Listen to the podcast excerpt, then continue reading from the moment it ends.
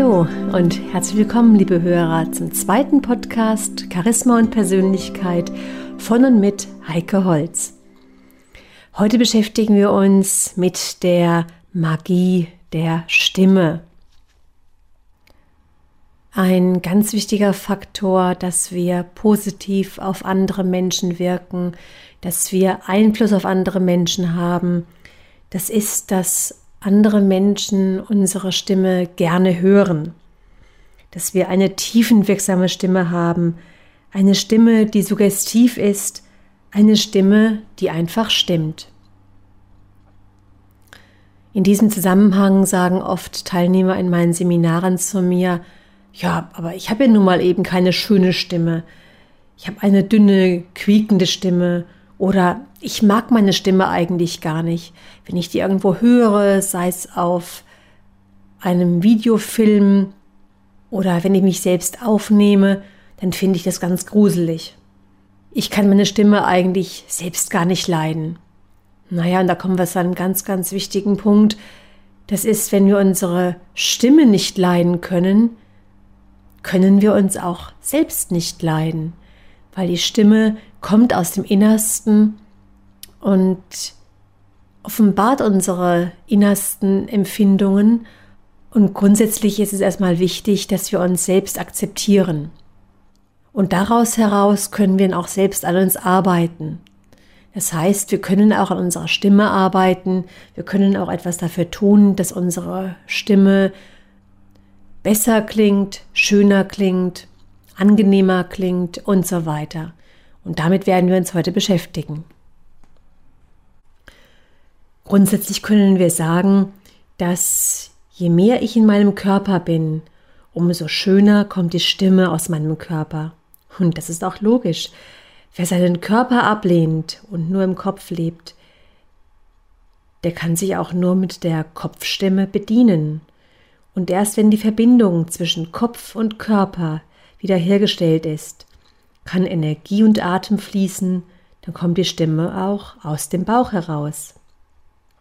Und daher ist es auch nicht verwunderlich, dass eine satte, klangvolle Stimme erotisch klingt, dass sie bei Männern männlicher und bei Frauen weiblicher klingt. Und sie kommen dann einfach bei ihrem Gegenüber besser an. Sie kennen das sicherlich auch, dieses Gefühl, dass Sie bei manchen Menschen denken, Mensch, die haben so eine tolle Stimme, da hören Sie gut hin, da hören Sie gerne zu, da sind Sie so richtig gefangen genommen. Heute weiß man, dass die Bauchstimme sehr viel mit dem Begriff Charisma zu tun hat. Charismatische Menschen ist genau diese Körperstimme eigen, eine Stimme, die beeindruckt, begeistert und überzeugt. Eine Stimme, von der man nicht genug bekommen kann. Woran können Sie jetzt merken, dass Sie Ihre Körperstimme noch nicht gefunden haben, dass Sie Ihren Reichtum noch nicht ganz nutzen und dass Sie Ihre Stimme verbessern können? Eine Sache haben wir schon genannt, dass Sie Ihre Stimme nicht mögen, dass Sie sich beispielsweise über den unzureichenden Klang beschweren, dass sie sich nicht gerne selbst hören, dass sie richtig erschrecken, wenn sie ihre Stimme hören. Dann kommt noch hinzu, dass sie vielleicht öffentliches Reden vermeiden und ihnen ihre Stimme gekünstelt vorkommt, dass sie vielleicht den Eindruck haben, als gehöre die Stimme gar nicht zu ihnen. Auch wenn Sie beim Reden einen trockenen Hals haben oder schnell heiser werden, auch dann gebrauchen Sie Ihre Stimme noch nicht richtig. Vielleicht trauen Sie sich auch nicht in der Öffentlichkeit zu singen, in der Kirche, bei Geburtstagen, bei irgendwelchen Feierlichkeiten, weil Sie sich für Ihre Stimme schämen. Oder es wird häufiger nachgefragt, was Sie gesagt haben. Sie werden darum gebeten, das Ganze nochmal zu wiederholen oder lauter zu sprechen. Unsere Stimme verrät, ob wir es ehrlich meinen, ob wir auch wirklich das glauben, ob wir das sind, was wir sagen. Schließlich sind an der Erzeugung der Stimme mehr als 100 Muskeln beteiligt.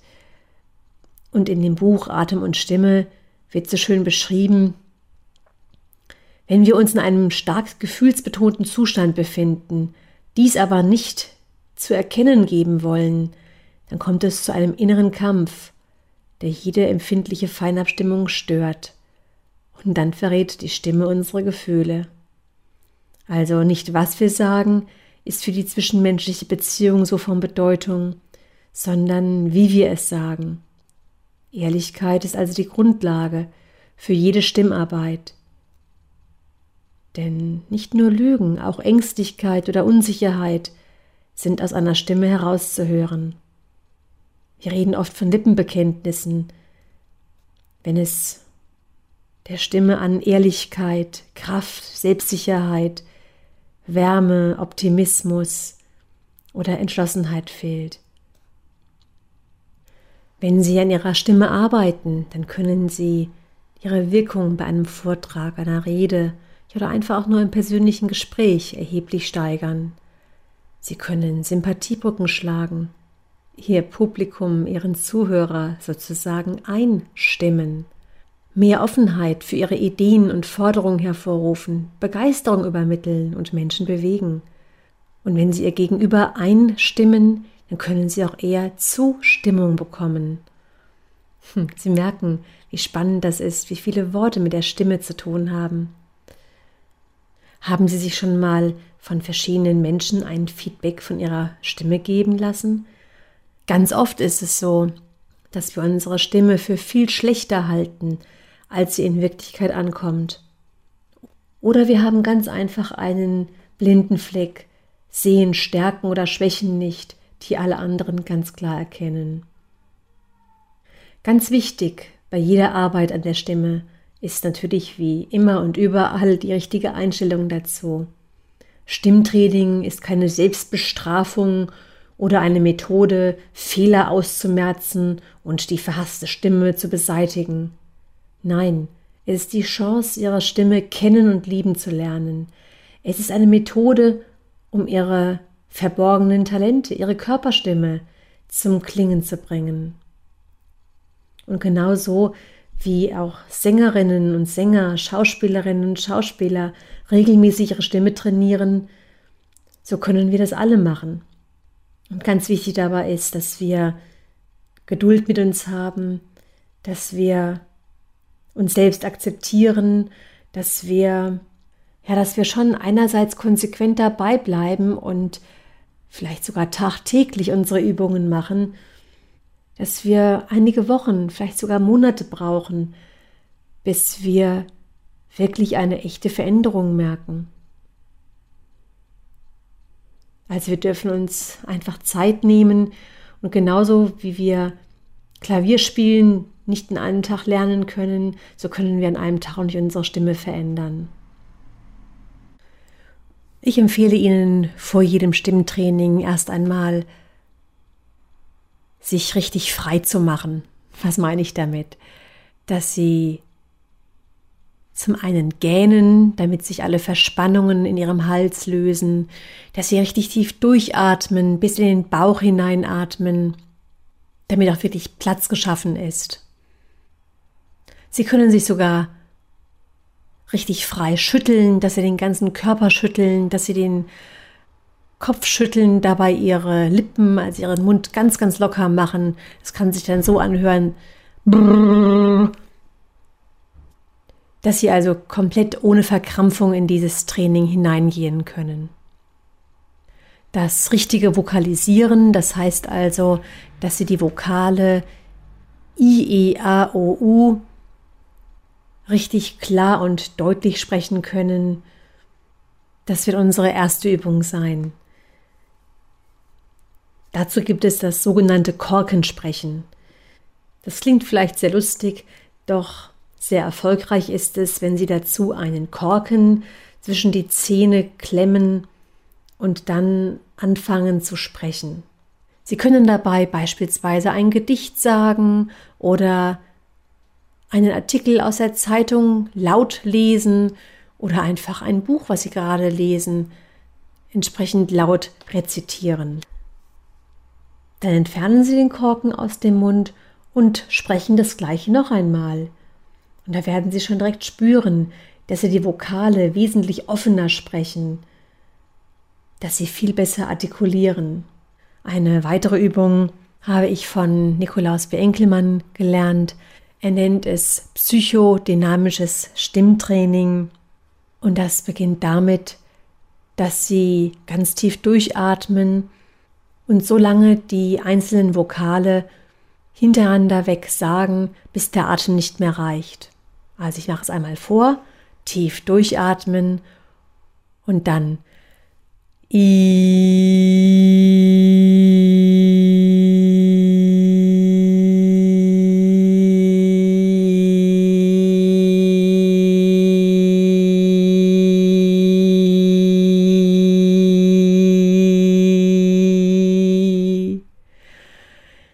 atmen Sie wieder tief durch und dann kommt dasselbe mit dem Vokal E dran. Also tief durchatmen. E. Das mache ich jetzt nicht so lange. Dann kommt der Vokal A. Tief durchatmen. A. Dann der Vokal O. O und der Vokal U. U. Diese Reihenfolge ergibt sich daraus, weil die verschiedenen Vokale in den verschiedenen Körperteilen angesiedelt sind.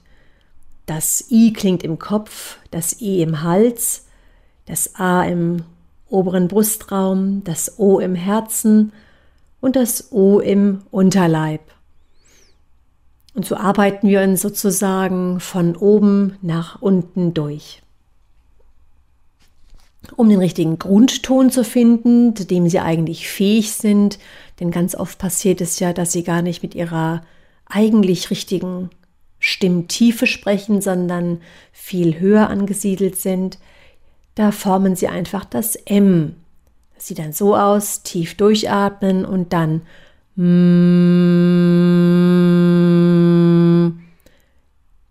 Dabei ist der Mund richtig geschlossen, die Lippen aufeinander gepresst und die Kehle ist offen. Das sollte sich also nicht so anhören, sondern wirklich, dann merken Sie schon, wie Ihre Stimme klingen kann und wie Ihre tatsächliche Stimmtiefe ist. Ja, und dann üben Sie Worte, die das R beinhalten, sowohl am Anfang oder in der Mitte oder am Ende das R haben. Denn für eine deutliche Aussprache, für eine deutliche Artikulation wird auch dieses richtige R-Sprechen benötigt. Ich gebe Ihnen ein paar Wortbeispiele. Rennen, rasen, rollen, reifen, riemen, Reiter, Bier, wir, verirren, girren, irren, und so weiter. Sie finden sicherlich auch noch eine Menge Worte. Und wenn Sie darauf achten und dabei das R besser artikulieren, dann sprechen Sie schon von vornherein verständlicher. Andere Menschen hören uns auch viel lieber zu, wenn wir eine angenehme Stimmmelodie haben, wenn unsere Stimme rund klingt. Hier können wir beispielsweise einen Text nehmen oder einfach einzelne Sätze und diese Sätze in der Übung einfach mal singen. Nehmen Sie ein bekanntes Lied, was Ihnen in den Ohren ist, vielleicht ein ganz einfaches, alle meine Entchen oder eine Schlagermelodie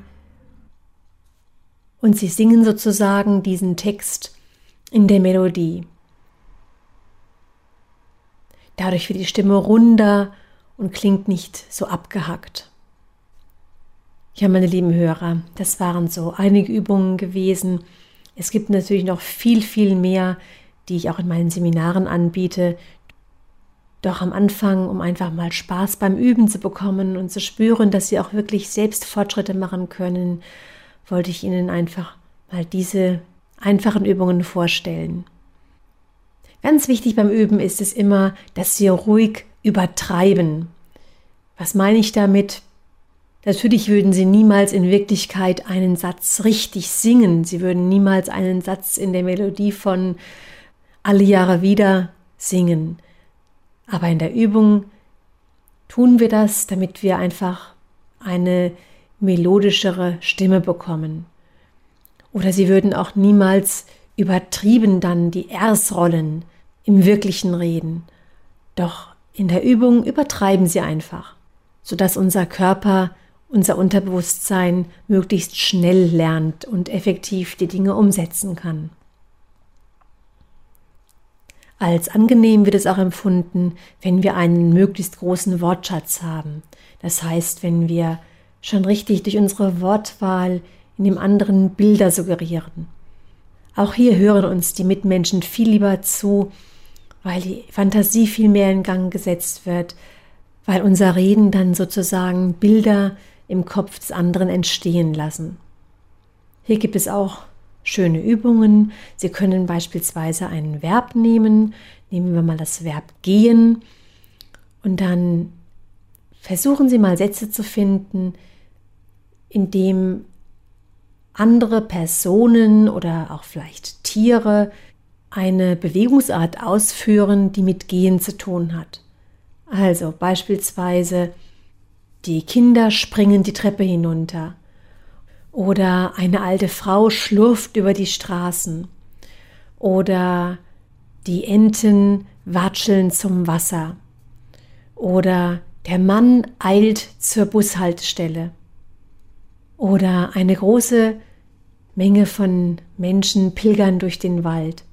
Oder eine Dame flaniert am Schaufenster vorbei.